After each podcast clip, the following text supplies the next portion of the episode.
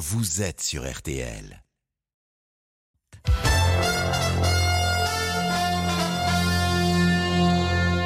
RTL. Le journal inattendu, spécial météo et réchauffement climatique. Toujours autant de pluie chez moi. Avec Ophélie Meunier. Mais il fait quand même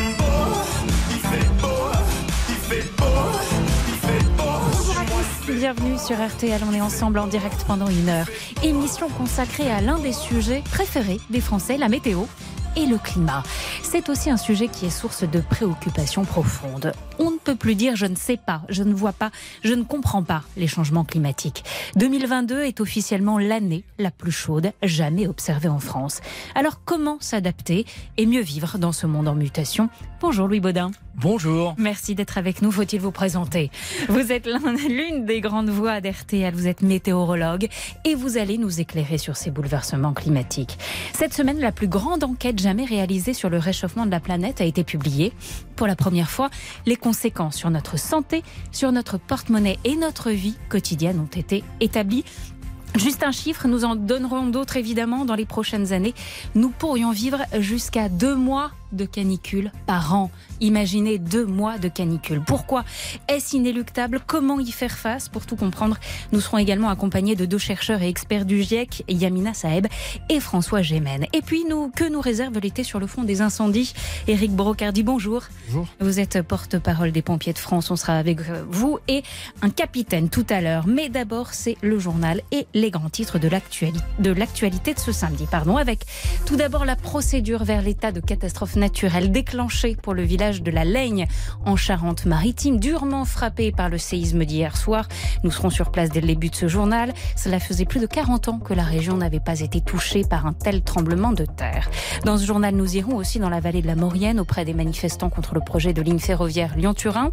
Face à l'impossibilité de contester sur le site controversé, les opposants se sont installés quelques kilomètres plus loin dans le calme pour le moment. Côté sport, le match du jour à ne pas manquer, c'est la finale du top 14 de rugby. Toulouse contre La Rochelle. Nous serons sur place du Capitole où la ferveur monte. Je rappelle que sur les neuf dernières rencontres entre les deux équipes, les Rouges et Noirs ont gagné huit fois. La météo, c'est avec vous, Caroline Chimot. Non, pas avec Louis Baudin, avec Non, vous, non. Caroline Chimot. Qui aurait pu la faire très bien, Louis. hein, euh. Il va la faire à l'heure, vous inquiétez pas. Il fait chaud, Caroline, mais ça va pas durer. Oui, effectivement, à part le sud-est qui bénéficie toujours d'un bel ensoleillement, le ciel est en train de se voiler. On attend des averses en Normandie, en Picardie ou aux alentours d'Auxerre. En revanche, soyez vigilants dans le sud-ouest. Quatre départements sont placés en vigilance orange aux orages. Les Pyrénées-Atlantiques, les Hautes-Pyrénées, les Landes et le Gers. Une dégradation orageuse qui remonte de l'Espagne atteindra la côte atlantique en fin d'après-midi, début de soirée. Soyez donc très prudents. Côté température, on attend 22 degrés à Brest, 25 pour Biarritz, 30 à Paris, à Dijon ou à Marseille et une maximale de 33 degrés pour Toulouse. Merci beaucoup, Caroline. Alors, je profite de votre présence à tous les deux. Dites-moi, quand est-ce qu'on va instaurer le fait de dire que dans les bulletins météo, non, il fait chaud n'est pas toujours une bonne nouvelle et il pleut n'est pas toujours une mauvaise nouvelle. Pendant longtemps, on a dit Mhm. ça. et Mhm. j'ai- l'impression quand même que ça change. Ah bah oui, c'est même, même les gens maintenant qui nous disputent quand, Ouais. on, quand on dit ah super soleil, encore du soleil, encore du soleil. Les gens nous disent oui, faire un peu de pluie ferait du bien à tout le monde. Donc vous recevez, Caroline, des messages d'auditeurs qui vous disent moi, je n'attends que la pluie en fait. oui, oui, Et ça quand, existe. quand elle arrive, c'est euh, c'est une bonne nouvelle. Louis Baudin. Bah, on est en train de rééquilibrer totalement les choses. Hein. C'est vrai qu'il y a encore, euh, je dirais, 5-6 ans, un bulletin, euh, il faisait beau quand c'était le beau temps Club Med, ce qu'on appelait comme Ouais, ça, hein, ouais, c'est-à-dire soleil et douceur ou chaleur. Et là, bah, c'est plus ça du tout. Maintenant, l'idée l'idée du beau temps, c'est celui qui nous manque, c'est celui qui euh, Mm. va nous donner bah, soit de la pluie parce qu'on en manque, soit effectivement l'inverse. Hein. On peut quand même, le soleil n'est pas non plus une mauvaise nouvelle. On en a aussi besoin. Donc, mais rééquilibrons nos discours et, et retrouvons un rapport qui soit sain et naturel à cet environnement. Je retiens ça, Louis Baudin. Le beau temps, c'est celui qui nous manque. Merci beaucoup à tous les deux. Merci Caroline et Louis. Bien sûr, vous restez avec nous. Le journal inattendu sur RTL. Après le violent séisme qui a frappé l'ouest de la France hier soir, de magnitude 5,3 sur l'échelle de Richter, une nouvelle secousse a été ressentie cette nuit. Je vous rappelle que l'épicentre du tremblement de terre se situe entre La Rochelle et Niort. Un blessé léger est à déplorer et surtout de nombreux dégâts matériels. Le recensement est en cours dans plusieurs départements. Bonjour Clara Echari. Bonjour. Vous êtes en direct de La Laigne, en Charente-Maritime, pour RTL, un village devenu fantôme. Les 500 habitants ont dû être évacués car le clocher de l'église menace de s'effondrer. Et ce midi, la procédure de catastrophe naturelle vient d'être enclenchée. Oui, ici les dégâts sont impressionnants, des fissures partout. Alors le village n'est plus tout à fait fantôme puisqu'il grouille de pompiers, de policiers et certains habitants qui sont de retour pour voir dans quel état est leur propriété. Sophie et Frédéric, eux, attendent que les pompiers leur laissent ou non l'accès à leur maison. Il y a beaucoup de, verres cassés, les cadres sont tombés, les bibelots évidemment. Mais ce qui nous inquiète le plus, ce sont les fissures parce qu'elle est fissurée dans les deux sens des deux côtés. Donc euh, ben, on n'est pas sûr du tout de pouvoir euh, habiter dedans en attendant que des travaux soient faits pour la réhabiliter. Pas facile pour le couple de tenir le choc, me disait-il, eux qui espéraient passer leur retraite dans cette maison de la Laigne et qui aujourd'hui ne savent pas s'ils pourront de nouveau y vivre un jour. En trois secondes, tout bascule. Ça va aller, Frédéric, Un peu sous choc, mais ça va venir. Et puis on n'a pas voilà. beaucoup dormi parce qu'en fait euh, l'adrénaline, tout ça, euh, on s'est couché tard, on s'est endormi euh, d'épuisement et quand il y a eu la secousse à 4h30, ça nous a réveillés et après impossible de refermer l'œil donc euh, on est sur les nerfs quoi. 135 foyers en tout ont été touchés par le séisme ici. Merci beaucoup Clara Echari à la Laigne pour RTL Village particulièrement touché par le séisme d'hier. Louis Baudin, un tremblement de terre aussi violent, hein, ça arrive tous les 10 ans en France métropolitaine, c'est rare. Et dans le sud-ouest, le dernier remonte à plus de 50 ans. De plus en plus de scientifiques se penchent sur le lien entre les séismes et les bouleversements climatiques, n'est-ce pas? Oui, alors on, on, essaie de voir s'il y a un lien éventuellement. Ouais. Mais alors pour l'instant, hein, a priori, on n'y est quand même pas pour grand-chose. Hein. Les, les, rapports de force entre ce qui se passe en surface, qu'on peut avoir comme influence sur l'atmosphère, et là on sait que malheureusement cette influence est très forte. En revanche, sur ce qui se passe sous terre, mm. pour l'instant, il n'est pas encore montré que, que l'on a une responsabilité majeure sur, sur ça. Peut-être très localement, c'est-à-dire que là où on, on, fait des projections dans le sol pour aller chercher des matériaux ou euh, aller chercher de la géothermie, bah, faut qu'on fasse attention parce que peut-être que localement, effectivement, on peut avoir une influence ou déranger, si je puis dire, un, enrochement ou, euh, ou, cette surface sous la terre. Donc euh, prudence, mais à cette grande échelle, là pour l'instant, on n'y est pour rien. Nous partons en Savoie, dans la vallée de la Maurienne. C'est le début d'un week-end de contestation contre le projet de ligne à grande vitesse Lyon-Turin. La justice a interdit les manifestations autour du chantier, craignant des débordements. Pas de quoi arrêter les opposants, qui répondent pour la plupart à l'appel d'associations écologistes. Ils ont donc décidé euh, d'installer leur camp de base à La Chapelle, quelques kilomètres plus loin.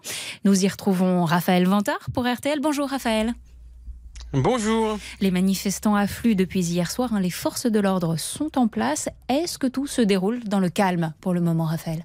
Oui, oui, ambiance festive et sereine hein, pour ce rassemblement des opposants à la nouvelle ligne ferroviaire Lyon-Turin. Plusieurs milliers de personnes écoutent en ce moment sous un soleil de plomb les différentes prises de parole. Il y a en majorité des Français, mais aussi des Suisses et des Italiens, même si plusieurs quarts de manifestants ont été bloqués à la frontière. Une décision que regrette Lozano.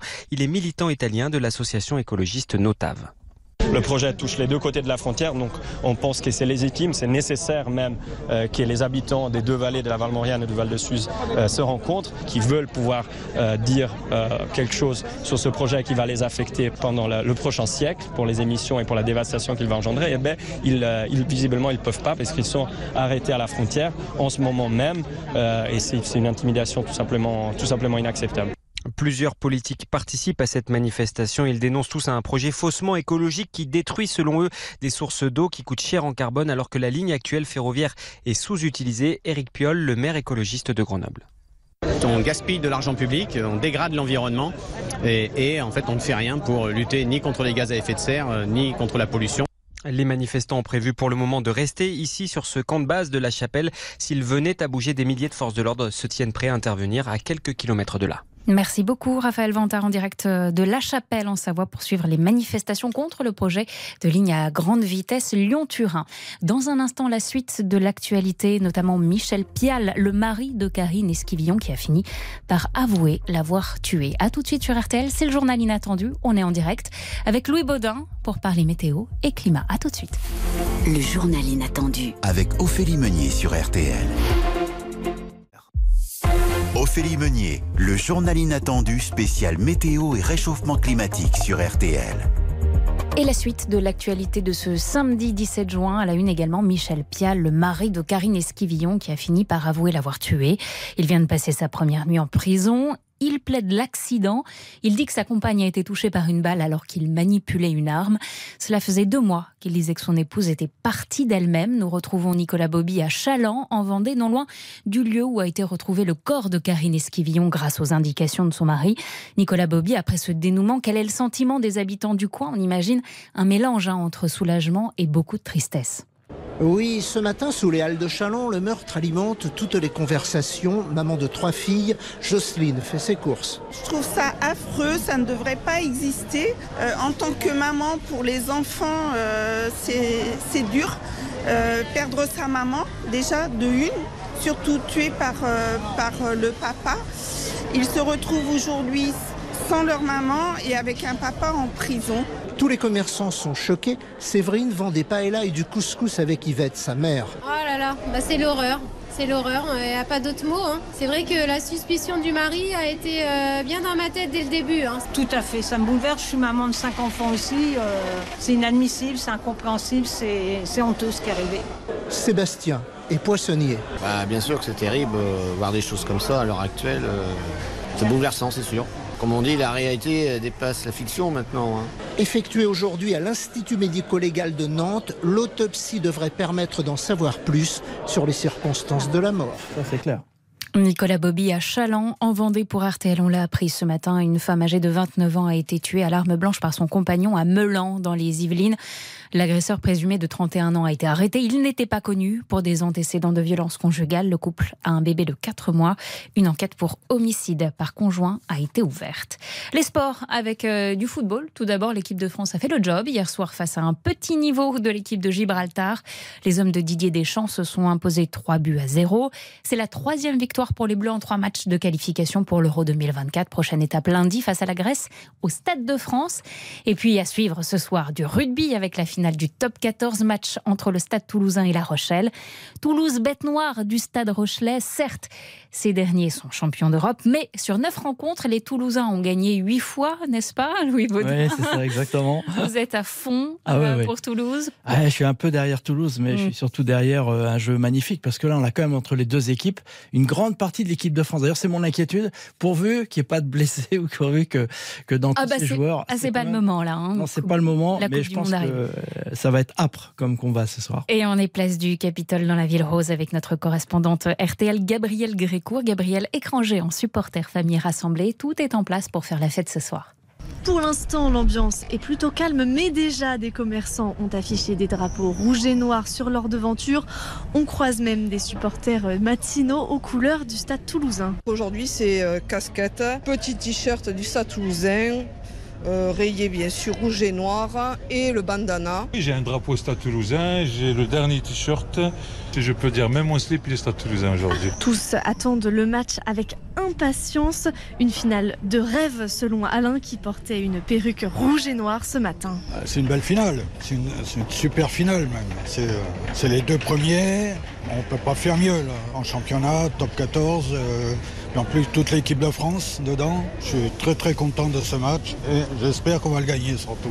Alain se rendra au Capitole ce soir où un écran géant est en train d'être installé par la mairie. Au total, 17 000 spectateurs sont attendus en espérant que les orages ne gâchent pas trop la fête. Gabrielle Grécourt pour RTL. Éric Brocardi, porte-parole des pompiers Oui. de France. Les valeurs, Oui. ça c'est ce qui vous rassemble entre les rugbyman et les pompiers. Exactement, et tellement ça nous rassemble et ça nous rapproche. On a signé dernièrement une convention avec Proval, le syndicat des rugbymen Mhm. professionnels, pour justement reconvertir euh, les rugbymen en sapeurs-pompiers volontaires lorsqu'ils sont malheureusement gravement blessés et qu'ils ne peuvent pas reconduire leur carrière euh, de rugbymen ou qu'ils arrêtent leur carrière. Donc l'idée c'était de créer un lien, créer un pont social entre justement ces deux univers qui finalement nous rapprochent tellement qu'il était incontournable. Et puis le congrès national des sapeurs-pompiers de France cette année aura lieu début octobre à Toulouse, capitale du rugby, si je Ouais, peux me permettre de ouais. m'exprimer ainsi malgré des Toulonnais qui nous écoutent. Mais néanmoins aujourd'hui, euh, on sait qu'on va être au cœur à la fois d'un sujet euh, sapeurs-pompiers au congrès national euh, en octobre Mm. et en même temps sur le début de la Coupe du Monde, je crois, il me semble, ou l'année prochaine, je sais plus. Non, hein, il y a c'est quelque là, chose comme ça. hein. Là, Voilà. là, ouais. Voilà, donc vous voyez mon aptitude à, à- à écouter le journal sportif tous les jours. Donc euh, voilà, l'idée c'est que on continue à travailler ensemble avec le domaine sportif Mm. Parce qu'il y a des valeurs qui nous rapprochent. Et puis le sport chez les sapeurs-pompiers, c'est euh, important. Voilà. C'est c'est le quotidien. En tout cas, la finale du top 14, c'est ce soir et c'est à 21h. Voilà pour l'actualité. La plus grande étude européenne jamais réalisée sur le réchauffement climatique a été publiée cette semaine. Le coût est très élevé, des centaines de milliers de vies perdues, des milliards dépensés. Nous y reviendrons dans le détail. Pour commencer, posons les bases avec vous, Louis Baudin. Pouvez-vous nous expliquer la différence entre météo et climat? C'est même fondamental pour moi. C'est vraiment mon combat actuel de surtout pas mélanger les deux échelles de temps pour bien réfléchir et bien nous adapter. La météorologie, c'est ce que je propose tous les jours, c'est-à-dire une prévision, prévoir comment on va s'habiller demain, quelle activité pour le week-end prochain. C'est sur 5 à 7 jours. On essaye de le plus juste possible. Mm. Voilà, ça c'est les- l'échelle de la météorologie. Puis ensuite, il y a la climatologie qui s'intéresse au temps passé sur euh, des milliers d'années. Et puis aujourd'hui, c'est, euh, ce sont les conclusions du GIEC, hein, c'est-à-dire ce, ce- ces ingénieurs, ces chercheurs qui sont partout dans le monde et qui nous donnent, qui nous font cette prévision d'évolution du climat si on ne change pas en raison euh, de l'homme. Et ça, c'est très important de bien distinguer les deux. Pourquoi Je dis ça? Parce que quand on est à court terme, il y a toujours ceux qui sont encore un petit peu sceptiques. Mais dis donc là, il a fait froid, par exemple, ces derniers Oui, jours. vous me parlez il a fait très chaud. euh, il a fait très chaud en Chine Ouais, et en Australie, on a battu des records de froid. Mm. Donc on pourrait très bien dire non. Le sujet, il est plus un événement en particulier où là, il y a toujours eu des variations importantes. C'est bien le bruit de fond. C'est bien la moyenne qui en permanence monte. Et donc voilà, les, les deux échelles de temps sont vraiment très importantes de bien séparer pour ensuite avoir les bons comportements, s'adapter sur le court terme et anticiper sur l'avenir en changeant nos comportements et, et carrément notre société. Et Louis Baudin, vous parliez du GIEC il y a un instant avec nous ce midi en direct. François Gémen, bonjour. Bonjour. Vous êtes chercheur, expert du GIEC, un chiffre marquant parmi d'autres. En 2100, la France pourrait vivre sous 4 degrés de plus. Maintenant qu'on a les bases, hein, qu'on fait bien la différence grâce à Louis Baudin entre météo et climat, ça c'est une question de climat. En 2100, Absolument. la France pourrait vivre sous 4 degrés de plus. Concrètement, François Gémen, ça ressemble à quoi une France avec 4 degrés de plus? Est-ce que c'est vivable? Euh, disons qu'il va falloir s'adapter considérablement et qu'il y a très clairement certaines activités économiques, certaines activités agricoles qui ne seront plus viables dans une France à plus 4 degrés. Donc il va falloir s'adapter. Pour qu'on comprenne bien ce que ça veut dire plus 4 degrés, il faut comprendre que l'on compare ces plus 4 degrés à une température moyenne annuelle qui est de 14 degrés. Donc ça veut dire une variation de quasiment 30% par rapport à la moyenne annuelle. Oui, c'est Et c'est- donc, bien entendu, ça, colossal. C'est colossal. Ça veut dire d'abord que des événements extrêmes comme des sécheresses, des vagues de chaleur ou des intempéries vont voir à la fois leur fréquence et leur intensité augmenter considérablement. Euh, ça veut dire aussi que certains systèmes économiques ou agricoles qui sont très susceptibles, très vulnérables à des variations de température ou de la pluviométrie vont devoir changer complètement. Euh, c'est le cas d'une série d'activités touristiques également. Euh, ça veut dire aussi qu'il va y avoir un gros impact, et on l'oublie souvent, sur le travail, sur la Mm. pénibilité de certaines activités, sur nos capacités de concentration, de productivité des travailleurs. Tout ça se chiffre évidemment en milliards d'euros également. Et puis, il va y avoir toute une série d'effets indirects euh, via des migrations, des conflits, des enjeux de santé publique. Euh, véritablement, la question de l'adaptation à ce climat qui aura profondément changé en France, euh, quels que soient les efforts que nous déployons pour réduire nos émissions, euh, il, va se poser la question de l'adaptation. Et ça, c'est un, un chantier gigantesque à venir pour lequel nous sommes très très en retard. Le GIEC s'accorde à dire deux choses sur le réchauffement climatique. Les humains sont responsables, surtout les pays riches, et il faut prendre des dispositions le plus vite possible. C'est maintenant, restez avec nous. On répond à toutes vos questions sur le climat et la météo avec Louis Baudin, météorologue RTL, François Gémen et aussi Yamina Saeb, expert du GIEC. À tout de suite. Le journal inattendu sur RTL. Spécial météo et réchauffement climatique. Le journal inattendu sur RTL. Le jour où la pluie viendra, nous serons. Gilbert Bécaud, le jour où la pluie viendra, ça vous fait sourire, Louis Baudin. Mais c'est- Ouais, On adore entendre cette Ben, chanson voilà, là. comme quoi ça date pas d'aujourd'hui. hein. Oui. Ah, il y a des gens qui avaient déjà cette idée que la pluie c'est la vie. hein. L'eau c'est la vie sur Terre, faut jamais l'oublier. Un journal inattendu donc, spécial météo et climat, et quelques grandes chansons qui parlent de la pluie et du beau temps. ou pas. Les tout derniers chiffres révélés cette semaine par l'Agence européenne de l'environnement sont une nouvelle fois alarmants. Depuis 1980, donc un peu plus de 40 ans, les conditions météorologiques extrêmes ont causé la mort de près de 200 000 personnes en Europe. 200 000 personnes coûté 560 milliards d'euros, à peine 30% couverts par les assurances. L'année 2022 est la plus chaude jamais mesurée en Europe. François Gémen, expert du GIEC, révélation alarmante, je l'ai dit, mais pas surprenante finalement pas surprenante malheureusement parce que c'est malheureusement ce qui avait été prédit il y a plusieurs années déjà, notamment dans les rapports du GIEC. Et c'est un phénomène qui va aller en s'amplifiant. Il faut bien réaliser qu'il y a une force d'inertie du climat qui est très forte et donc on n'a pas la possibilité de voir le résultat immédiat de nos actions. Donc ça veut dire qu'on va continuer au cours des prochaines années à battre des records de température. Ça veut dire que les phénomènes extrêmes, les catastrophes vont continuer à s'intensifier et à se multiplier et qu'il faut absolument que nous nous préparions mieux, que nous nous adaptions mieux à ces phénomènes extrêmes pour essayer de réduire au maximum d'abord la mortalité et puis également les, les coûts économiques. On voit aujourd'hui des coûts économiques qui flambent et qui deviennent impayables, avec aujourd'hui euh, potentiellement de véritables problèmes pour assurer la France dans un climat plus chaud. Et mmh. donc il va falloir déployer effectivement des actions de prévention face à ces catastrophes liées au changement climatique qui donc vont se multiplier et vont s'intensifier. On, on, a parfois tendance à voir un peu ces phénomènes exceptionnels comme si ils, n'avaient pas vocation à se reproduire, mmh. euh, à, à voir ces records de température comme des choses anormal, il faut bien réaliser que c'est malheureusement la nouvelle norme. Il n'y aura pas de retour en arrière parce que la norme, la nouvelle norme, elle est devant nous, elle n'est pas derrière nous. Donc ça veut dire qu'il va falloir s'adapter. Hmm. Louis Baudin, on parlait il y a un instant de 60 jours potentiels par an de canicule. C'est on, a du mal à se l'imaginer en ah fait. Bah, forcément, hein, par rapport à nos standards actuels. Déjà au bout de 4-5 jours, on est tous au bout de notre vie, donc euh, enfin c'est inimaginable. Ah, c'est clair que c'est un, un, changement total d'environnement, d'ambiance, euh, de confort euh, physiologique, hein, puisque évidemment, dans les latitudes tempérées, on n'a jamais été confronté à ce type d'événement. Donc il va falloir que les corps s'adaptent, il va falloir que notre habitat, notre façon de vivre s'adapte à ça. Et puis il y a une autre qualité qu'il va falloir qu'on développe, hein, c'est qu'il va falloir totalement altruiste par rapport aux générations futures. C'est-à-dire que quoi qu'on mm. fasse aujourd'hui de bien, il y a peu de chances que pour la plupart des gens en vie aujourd'hui, on en voit les effets. Donc on est bien sur une projection pour les générations futures. Donc il va falloir aussi apprendre ça. Et ça, c'est un énorme enjeu. Comment le réchauffement climatique bouleverse directement notre quotidien? Vous allez l'entendre.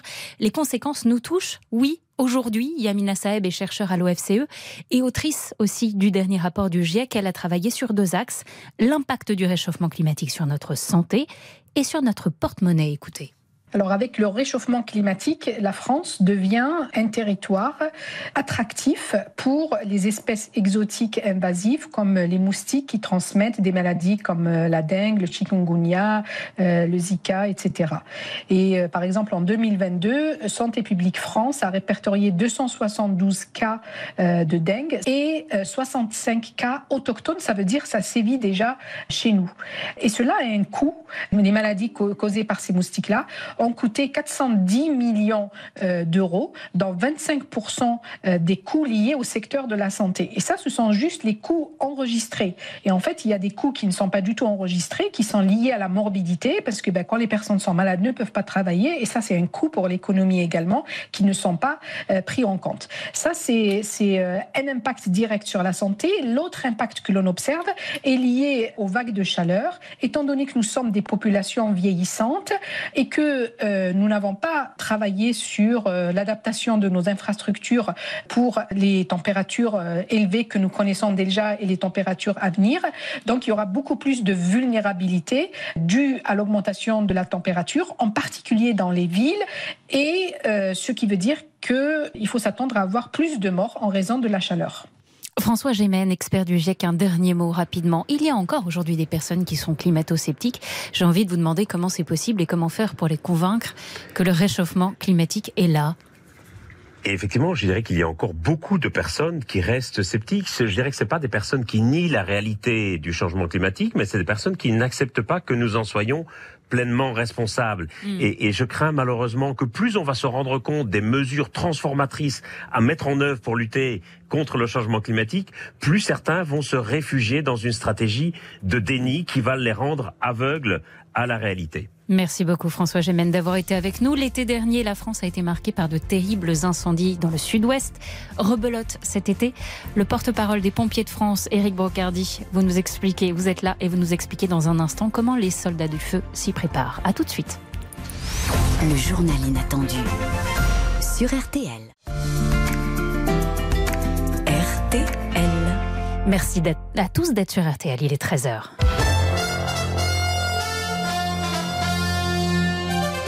Le journal inattendu sur RTL. 13h, les titres de l'actualité. Ophélie Meunier.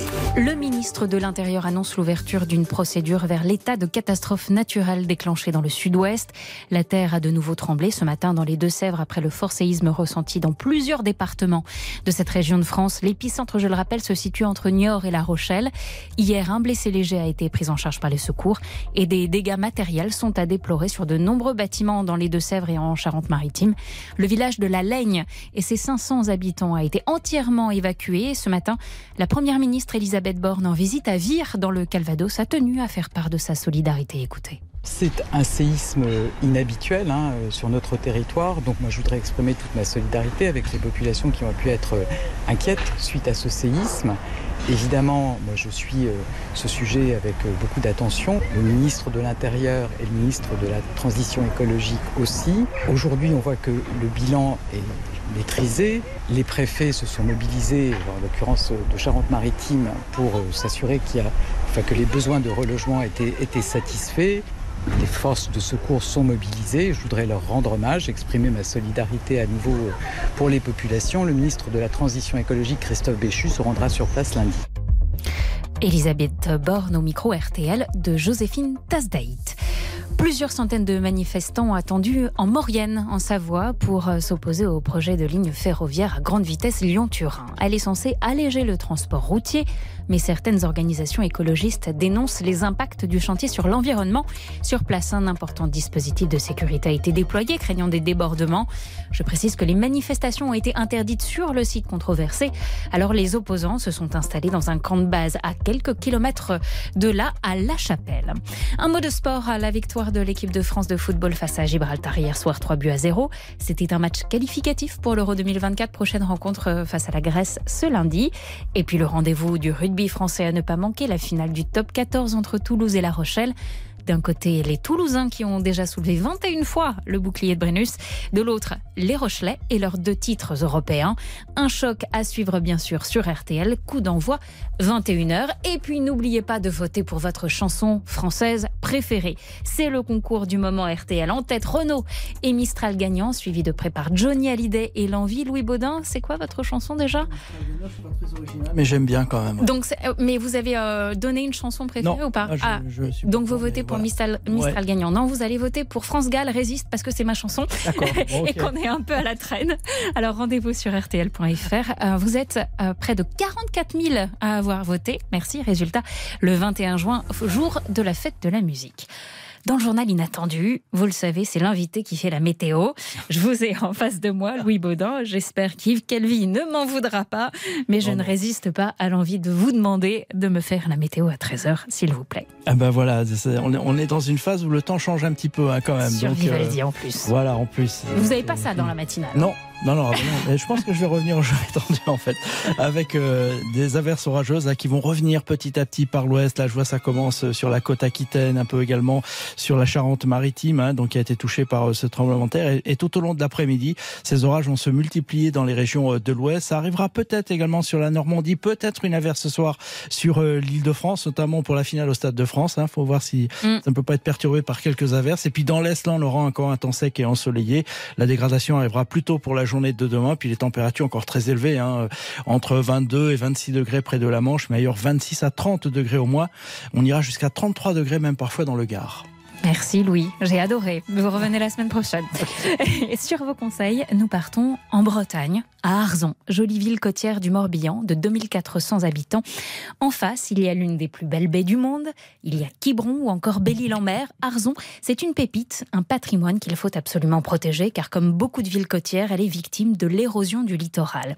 Les habitations, les exploitations, tout est impacté. Alors face au changement climatique, la question de la gestion du trait de côte est fondamentale.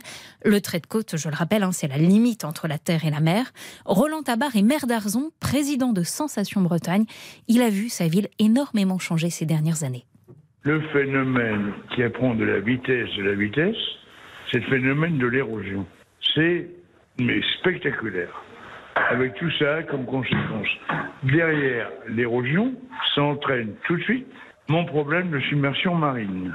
Et submersion marine, il est en train de gagner toute la commune. Donc derrière l'immersion et la submersion marine, auquel je pourrais ajouter réchauffement climatique, la désarborisation de la commune.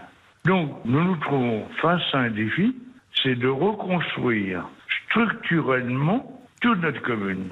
Et alors la question est la suivante. Faut-il laisser la mer revenir ou la contenir Faut-il vivre contre la mer ou apprendre à vivre avec elle? La réponse est loin d'être évidente. Comme nous l'explique Mounsef Sedrati, il est enseignant-chercheur en géologie. Dans un ancien âge, j'ai beaucoup plus travaillé pour contenir la mer étant ingénieur de formation. Et à un certain moment, on s'est rendu compte qu'on ne peut pas parce que euh, c'est inévitable euh, le réchauffement climatique, l'élévation du niveau marin et puis euh, les phénomènes d'érosion. Donc on peut pas lutter contre la mer. Ce qui se produit, c'est que avec on va dire euh, l'anthropisation hein, des littoraux, donc potentiellement on va dire historiquement, on s'est installé là où il fallait pas, où on est venu perturber on va dire cette dynamique naturelle qui s'accélère actuellement avec euh, ce phénomène de réchauffement climatique et de submersion marine. D'un point de vue ingénierie pour pouvoir défendre nos biens et préserver euh, nos enjeux socio-économiques sur le littoral, il va falloir plutôt euh, favoriser, on va dire, faire avec la mer que contrer la mer.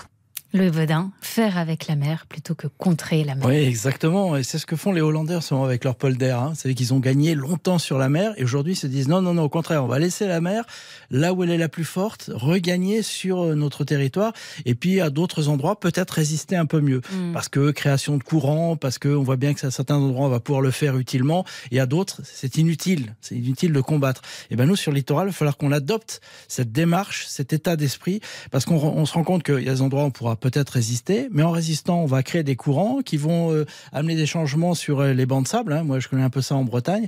Donc, il va falloir qu'on soit très intelligent et collectif, parce que agir à un endroit, ça aura peut-être des conséquences néfastes pour la commune voisine ou pour les voisins. Donc, il va falloir faire un travail ensemble, collectif, avec euh, ben, de la science et en même temps du bon sens. Et Eric Brocardi, vous, les conséquences, les inondations, vous les voyez directement. Je me souviens d'ailleurs qu'en octobre 2018 à Menton, lorsque une vague submersible a justement pris de court l'ensemble du territoire Mentonné, c'était mm. aussi le musée Cocteau. Donc vous voyez qu'il y a des enjeux aussi euh, touristiques, de patrimoine qui sont derrière liés à tout ce dérèglement climatique. On sait que la Fédération nationale des sapeurs-pompiers de France prépare justement un grand colloque sur la protection des œuvres et du patrimoine en ce qui concerne le risque d'inondation, parce qu'aujourd'hui ça fait partie de nos enjeux. Mm. Comme il y a quelques mois, au mois d'avril, nous avions aussi procédé justement à une étude complète sur l'ensemble des bâtiments face au risque incendie lié à Notre-Dame. Donc vous voyez qu'on est sur plusieurs paramètres, mm. euh, plusieurs facteurs qui nous permettent aujourd'hui de mieux nous armer, nous préparer face à toutes les conséquences et notamment le, le dérèglement climatique climatique. Il y a le problème de l'eau et puis il y a, vous le disiez, le problème de la sécheresse, de la chaleur et des incendies que nous réserve l'été en termes de canicule et de feux de forêt. Vous êtes avec nous, Eric Brocardi, porte-parole de la Fédération nationale des pompiers. Et puis nous serons aussi avec le capitaine Simon Fuster. Et vous allez nous expliquer dans un instant comment ça va se passer sur le terrain. On a tous été évidemment très marqués par les incendies mm. dans les Landes l'année dernière. Rebelote cet été, vous allez nous dire ça. A tout de suite sur RTL, édition spéciale du journal inattendu, météo et réchauffement climatique. Et on chante sous la pluie. Ce midi, on a envie. Ça nous fait plaisir. RTL, le journal inattendu.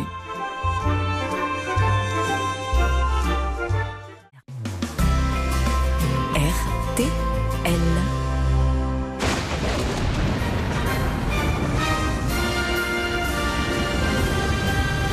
Le journal inattendu sur RTL, Ophélie Meunier. On entend la pluie tomber, mais on a de moins en moins envie qu'elle s'arrête, en fait. D'ailleurs, quand il y a des incendies, Eric Brocardi, j'imagine que vous l'attendez euh, comme le Messie, cette pluie. On l'attend comme le Messie. C'est vrai que l'année dernière, elle aurait pu apporter un, un soutien précieux euh, lors de la lutte, notamment en Gironde, dans les Landes. Mm. C'est euh, aujourd'hui un allié de poids. C'est un allié aussi qui nous permet de préparer, on va dire, en toute quiétude de la saison, mais on, on sait aujourd'hui que euh, les nappes sont quasiment à sec pour certaines, même si on voit de nombreux orages et de nombreuses pluies dans le sud de la France. L'eau ruisselle, elle ne pénètre pas. Donc c'est quelque chose de Mm. bien différent. Et de ce côté-là, voilà, on a une France partagée en deux entre un risque incendie euh, vers le nord, un risque de grêle euh, massif la semaine dernière dans le sud de la France.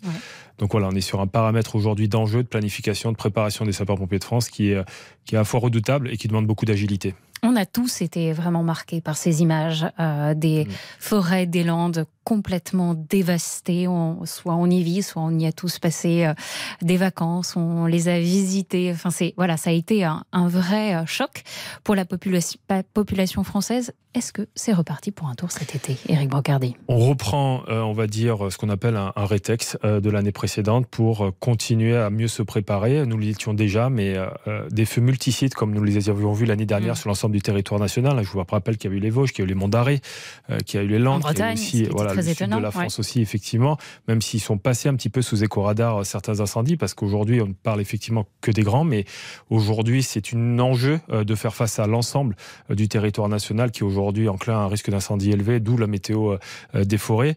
On sait aussi Mm. que les discours du président de la République, euh, les enjeux du ministre de la Transition écologique et du ministère de l'Intérieur permettent aujourd'hui d'envisager le pire. D'où la préparation, le niveau d'armement au niveau à la fois des moyens aériens de la sécurité civile, avec un renforcement à la fois impactant, mais aussi sur l'ensemble du territoire national, où les collectivités territoriales, comme les conseils départementaux, qui sont les financeurs des sapeurs-pompiers, Mm. euh, doivent aujourd'hui permettre beaucoup plus, euh, on va dire, de volume en termes d'équipement et aussi d'armement, parce que c'est bien d'acheter des véhicules, mais il faut que l'ensemble des sapeurs-pompiers aussi soient suffisamment armés et avoir de la disponibilité pour pouvoir monter dans les engins et aller contre la lutte. Donc la Fédération nationale a un enjeu aussi de ce côté-là, de pouvoir rendre attractif et de pouvoir faciliter aussi l'engagement. Je vous rappelle que le ministre de l'Intérieur l'année dernière avait appelé l'ensemble des employeurs à libérer les pompiers volontaires Bien en situation ouais. de crise pour justement armer les engins et faire les renouvellements. C'était pas loin de 30 000 sapeurs-pompiers engagés sur l'ensemble du territoire au plus haut de la lutte, voire jusqu'à 50 000 on est monté, donc euh, sur l'ensemble du territoire national. Donc euh, voilà, on est une force redoutable qui est mise à mal aujourd'hui peut-être par les éléments euh, du dérèglement climatique, mais à chaque strate et chaque niveau, tout le monde doit prendre conscience, que ce soit du concitoyen jusqu'au plus haut sommet de l'État comme cela a été fait, que petit à petit, c'est ce que vous disiez tout à l'heure, Monsieur Baudin, c'est-à-dire qu'aujourd'hui, ce que l'on doit préparer, malheureusement peut-être que dans une échéance trop courte, ça risque de pas trop résister, Mm. mais que néanmoins, d'ici 3, 4, 5, 6 ans, nous allons avoir une véritable force euh, qui va pouvoir prendre, on va dire, à bras le corps l'ensemble de ces enjeux sur le territoire donc, national. donc vous nous dites que c'est quand même dans 3, 4, 5, 6 ans encore. Donc ça veut dire qu'on a encore 2-3 années on le très sait, compliquées à ce, vivre. que- ce qui s'est passé l'année dernière, nous l'avions étudié, nous l'avons vu. Et j'ai remonté les communiqués de presse qu'on avait engagés au niveau de la Fédération nationale en disant attention, le barycentre du feu de forêt se déplace vers le nord. Mm. Personne s'en inquiétait. Aujourd'hui, on s'en inquiète parce qu'on a une météo des forêts qui montre que justement, le risque modéré, c'est localisé dans le nord-est de la France la semaine dernière et rien dans le sud. Donc là, effectivement, il y a un constat flagrant, il y a une prise de conscience générale, il y a une nécessité d'aménagement des territoires, il y a une nécessité d'éducation du comportement du citoyen face au risque. Alors justement, on va, on va On va y en parler. revenir euh, dans, dans le détail. Euh, on est en ligne avec euh, le capitaine Simon Fuster. Bonjour capitaine. Oui, bonjour. Vous étiez sur site, vous avez lutté contre les feux dans les Landes l'année dernière pour qu'on comprenne bien euh, qu'est-ce que vous avez vécu, comment vous l'avez vécu et surtout qu'est-ce que vous avez appris? Alors effectivement, j'ai eu l'opportunité d'être sur le terrain l'année dernière, euh, sur le département de la Gironde. Euh, pour rappel, on a eu plus de 30 000 hectares qui ont été euh, qui ont été brûlés. Ça a été un chiffre record depuis euh, Mm. depuis les grands incendies de 1949. Donc ça a été des feux d'une violence euh, d'une violence extrême, avec des conditions climatiques qui, pour le coup, ne nous ont pas aidés. On a été à la rupture euh, à la fois technique et organisationnelle, mais par contre en termes de résilience, on a réussi à, à s'adapter, à faire face. Euh, il y a eu plus de plus de 50 000 évacuations. Euh, au, au, niveau donc eh bien des incendies. Mm. Donc pour le coup, euh, je pense que le mot à retenir c'est adaptabilité et résilience. Est-ce qu'il y a un contre-coup euh, physique et psychologique pour certains d'entre vous sur le terrain, capitaine Fuster? Alors, ce qui a été particulier, c'est que la saison feu de forêt 2022 s'est terminée relativement tard. Mm. Et il a fallu préparer, bien évidemment, la saison 2023 qui a commencé très tôt. Donc, pas beaucoup Par de rapport au récupération. dérèglement climatique. Beaucoup de Alors, fatigue. de la récupération. Alors, on a eu de la fatigue, effectivement, physique et psychologique. Euh, pour le coup, il y a eu un accompagnement de l'établissement et un soutien, bien évidemment, de nos élus et de nos autorités qui a permis, euh, bien évidemment, à la fois sur l'aspect technique, humain et organisationnel de, de rétablir les choses et euh, de préparer plus sereinement la saison 2023. Éric Brocardi, on se dit, mais pourquoi on a si peu de Canadair? Pourquoi Enfin, nous, en tant que citoyens, on se dit, mais c'est pas possible. Pourquoi on n'est pas mieux équipés Alors, parce que déjà, il faut répondre aujourd'hui à une logique européenne, voire mondiale, sur la flotte aérienne, pas uniquement territoire national. Mm. Aujourd'hui, on avait dimensionné l'ensemble des moyens aériens basés sur le sud et sur le sud-est de la France. Euh, 80% des incendies aujourd'hui dans le sud de la France ne dépassent pas les 10 hectares. Ça veut dire qu'on est toujours dans un emploi de la stratégie d'attaque massive sur feu naissant, que ce soit par les moyens terrestres, les véhicules, comme ce soit par les moyens aériens. Néanmoins, aujourd'hui, ce qu'on a eu à faire, c'est ce que j'évoquais tout à l'heure, c'est-à-dire des feux multisites. Comment engager l'ensemble de moyens sur l'ensemble du territoire national, ce qui demande beaucoup d'agilité de la part du centre opérationnel de gestion interministérielle des crises au niveau du ministère de l'Intérieur, de pouvoir adapter les moyens. Chose qui est prévue cette année avec un renforcement par la location, l'achat de moyens euh, aériens supplémentaires, euh, qui vont aussi permettre de pouvoir aider nos confrères européens. Je vous rappelle que l'année dernière, des Européens sont venus nous aider, que cette année, nous sommes partis au Canada, nous sommes partis au Chili, euh, que effectivement l'agilité, là, on va dire le renforcement euh, des départements qui sont dans le plus besoin en parallèle s'est constitué aussi en France. Euh, justement, la Gironde dernièrement au mois d'avril a été renforcée par les collègues de l'Hérault parce que vous avez parlé de souffrance des moyens humains, Mm. effectivement de la crise de la disponibilité aussi, mais vous avez aussi une usure euh, capacitaire en ce qui concerne les moyens terrestres de type engin où il a fallu justement armer et répondre déjà à un département où ils étaient déjà en difficulté euh, sur 40% de leurs engins de lutte contre les feux de forêt au regard de ce qui s'est passé l'année dernière. Donc euh, on a tous ces paramètres à prendre en compte. Aujourd'hui, tout a été, on va dire pour ainsi dire, presque rétabli d'un point de vue engin, mais néanmoins, on doit continuer à renforcer les moyens sur le sol. La Haute-Saône, par exemple, il y a trois semaines de cela, a eu son premier camion citerne feu de forêt. Donc ça veut dire qu'on a encore ce besoin au niveau de l'industrie française qui est, euh, on va dire, le, le fleuron en termes de l'armement et en termes de l'équipement de lutte contre les, contre les incendies, euh, de pouvoir armer l'ensemble des territoires qui ne le sont pas encore armés. Donc il faut répondre à une logique à la fois de renforcement, de renouvellement et surtout d'innovation dans des territoires qui n'étaient Mm. pas aujourd'hui habitués. Donc il y a tous ces paramètres à prendre en compte, ça se fait. Euh, néanmoins, ça prend effectivement du temps. On Ça aimerait avoir chaque pompier, chaque camion euh, près de la maison, mais ça passe aussi par une prise de conscience que ma maison, elle doit être protégée, par exemple par l'obligation légale de débroussaillement, euh, qui doit être débattue euh, justement en CMP le 19 juin prochain, la commission mixte paritaire entre sénateurs et députés, pour que justement on prenne conscience que déjà je peux protéger les pompiers, je peux protéger la végétation en protégeant déjà chez moi et en protégeant ma famille en débroussaillant. C'est extrêmement important parce qu'aujourd'hui, la prévention, c'est la clé de la réussite et c'est la clé justement de, de, de retirer la pression opérationnelle sur l'ensemble des sapeurs-pompiers sur le territoire national. Justement, nous, en tant que citoyens, Mm. comment on peut vous aider? On a compris en débroussa- débroussaillant. Quoi d'autre? Capitaine Simon Fuster, Eric Brocardi, vous nous répondez dans un instant. Journal inattendu spécial météo et climat et incendie de l'été. À tout de suite sur RTL. Le journal inattendu sur RTL. RTL. RTL. Le journal inattendu. Au soleil, exposer un peu plus au soleil. Bon, dans ce programme du journal inattendu, un peu lourd, on se détend un peu quand même en musique avec euh, des chansons sympas. Jennifer au soleil. Voilà, c'est sympa de se prélasser, mais il va falloir se bouger aussi pour limiter le réchauffement climatique. Eric euh, Brocardi, porte-parole euh, des pompiers de France. Mm. On parlait de la prévention tout à l'heure face aux incendies de l'été qui nous guettent. Comportement citoyen, c'est très important. On peut vous aider, vous, Oui. les soldats du feu. Donc on l'a dit, débroussailler. Mm. Quoi d'autre? Quel- Quoi d'autre? Bah, De toute autres façon, transformer aujourd'hui la parole politique en parole pragmatique sur le terrain, euh, ça va être du ressort des sapeurs-pompiers de France cet été pendant le Tour de France. On va faire justement l'ensemble des villes-étapes du Tour de France pour permettre justement de distribuer près de 1,5 million de cendriers de poche en lien avec la Confédération des buralistes. Attention à vos cigarettes. Parce que justement, la Attention cigarette, le jet, le jet de mégots au bord de la route peut provoquer des incendies. On sait que 9 incendies sur 10 sont dus à une activité humaine liée à des actes de malveillance. Donc euh, ça répond à cette logique-là. On va avoir aussi un stand lié à l'animation avec Disney sur les comportements et les bons comportements à avoir face à un risque incendie dans un environnement aujourd'hui qui est hostile.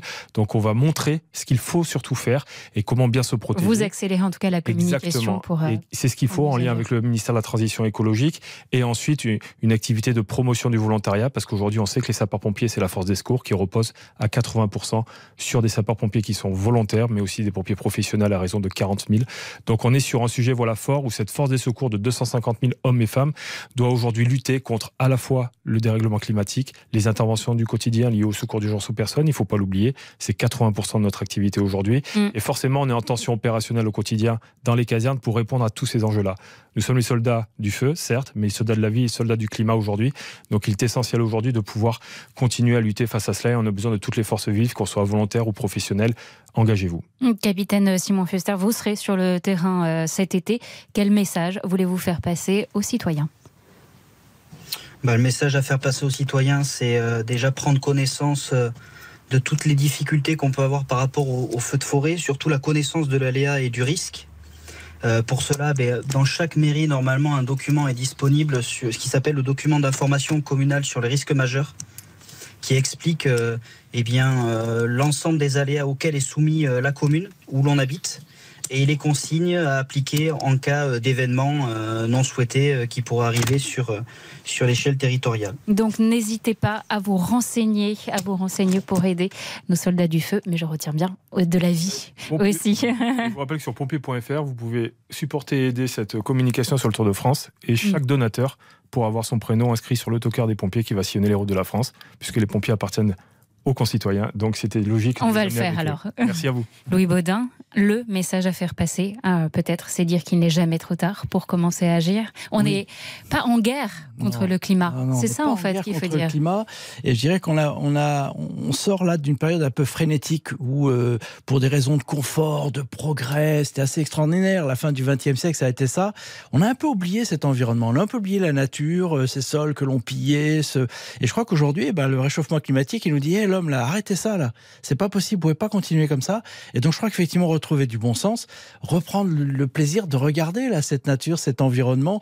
Et, euh, et, j'ai envie d'utiliser cette phrase parce qu'elle est extraordinaire. C'est Jean-Charles Abatucci, qui est un vigneron dans la Corse du Sud. Et il dit une chose extraordinaire. Quand on fait un pas vers la nature, la nature, elle en fait dix vers vous. Donc voilà, re- retenons ça et, et- et gardons euh, la capacité d'émerveillement autour de cette nature, mais justement, prenons-en soin et elle nous le rendra, mais largement. J'ai fait un pas vers vous aujourd'hui, Louis Baudin. Vous en faites, vous ferez euh, 10 euh, Ouais. journaux inattendus avec moi. Bon, d'accord. Allez, merci beaucoup, Louis Baudin, d'avoir été euh, avec nous. Merci à nos experts du GIEC, Yamina Saeb et François Gémen.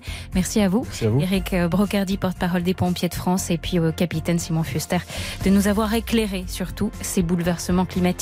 Rendez-vous sur rtl.fr dès cet après-midi pour retrouver euh, cette émission en podcast tout de suite. C'est entré dans l'histoire avec euh, Laurent Deutsch, numéro consacré à Fouché. La semaine prochaine, dans le journal inattendu, je reçois la romancière et réalisatrice Amanda Sters. Louis Baudin, on vous retrouve dès lundi 7h Ah avec oui, j'y Yves avec et Amandine. Bego. Bon week-end à Senior Météo, comme dit Carlos. Merci. On était obligés. Obligé. J'assume. Et bon week-end à tous. Merci, à samedi prochain, même heure.